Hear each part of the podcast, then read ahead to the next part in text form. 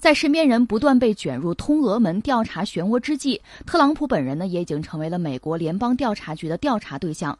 特朗普口中的失败媒体《纽约时报》一月十一号援引 FBI 前官员和其他知情人士的话报道称，特朗普二零一七年五月解雇 FBI 前局长科米的举动令 FBI 官员生疑，他们此后呢就开始调查特朗普是否一直在代表俄罗斯的利益，而违背了美国的国家利益。这个调调查可以说影响重大。FBI 调查人员呢，必须决定特朗普的个人行为是否可能会对美国的国家安全构成威胁。此外，他们还要决定特朗普是在知情的情况之下为俄罗斯工作，还是在不知情的情况之下受到了莫斯科的影响。呃，这是我们在二零一九年到来之后第一次关注美国这个通俄门吧？呃，是由美国的情报机构爆的料，是由特朗普的老冤家，就是《纽约时报》爆的料。呃，这里面这个真实程度到一个什么样的水平，我们多少打一个问号。因为确实，《纽约时报》它代表了一种力量，这个力量是呃敌视特朗普的，是排斥甚至反对特朗普的。目前我们从以下几个层面讲，一个是在美国国内政治这个层面吧，随着特朗普的上台，特朗普的反对力量实际上始终没有放弃努力。一个是呢，托门的调查一直咬着牙在往前推。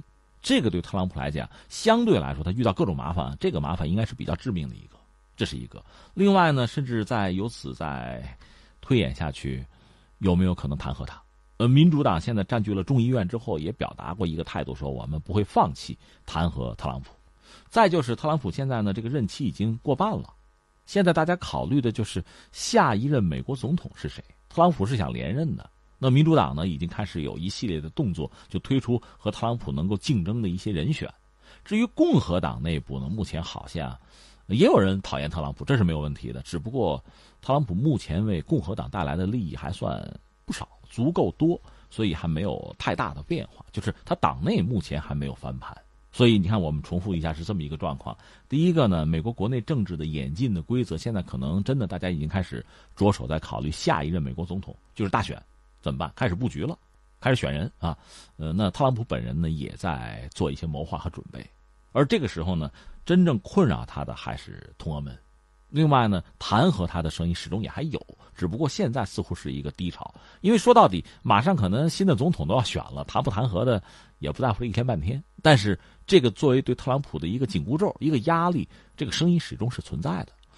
那第二呢？实际上，我们也谈到，特朗普之所以上台呢，这个和就前两天我们也在聊，和法国的这个黄马甲可能都有类似的因素在，就是所谓全球化。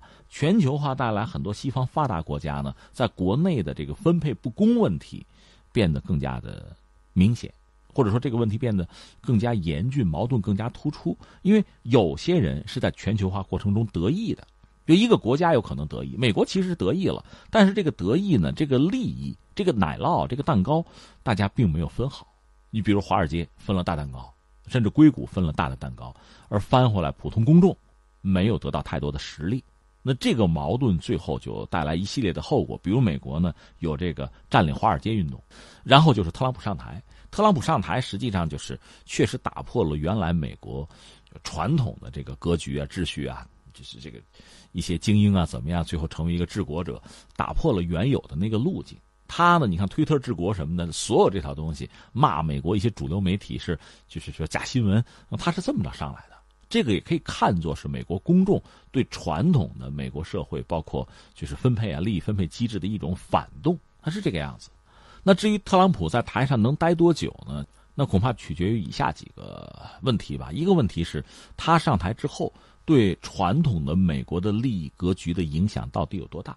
如果传统的利益集团、既得利益者没有太大的损失，那么你玩下去就玩下去了，这是一个。再一个是什么呢？就是把他送上台的美国那些中下层的公众，能不能在他上台之后得到一些利益，就缓解这个社会矛盾？如果我多多少少我得到一点东西，你干的不错，那么就还好。如果你上来之后吹的很好，我们把你送上台，你也没给我们带来什么，那你还是下去吧。这是一个，那再一个是什么呢？就是看一些实际的数据吧。就特朗普上台之后，就是我们讲过他的失业率啊，什么股市啊，包括这个经济增长，所有这些东西，目前看数据还是可看的，还行。这数据还行，这个也是给了他就连任的信心。但是刚才我们讲前两条做的怎么样？能不能做下去，真的不好讲。特朗普呢，是以他的见识和智慧做了一些事情。你比如一八年打贸易战什么的，他能想到的就是这些招数。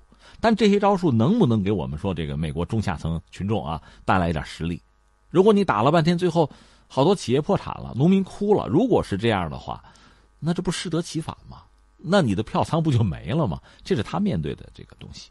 而至于说反对和讨厌他、排斥他的人呢，拿通俄门这样的事件，其实对他是一个，确实是一个约束。首先是一个约束，另外确实就像这个那个达摩克利斯之剑一样，就悬在他的这个头顶，对他实际上时刻是一个是一个威胁，就这么一个状况。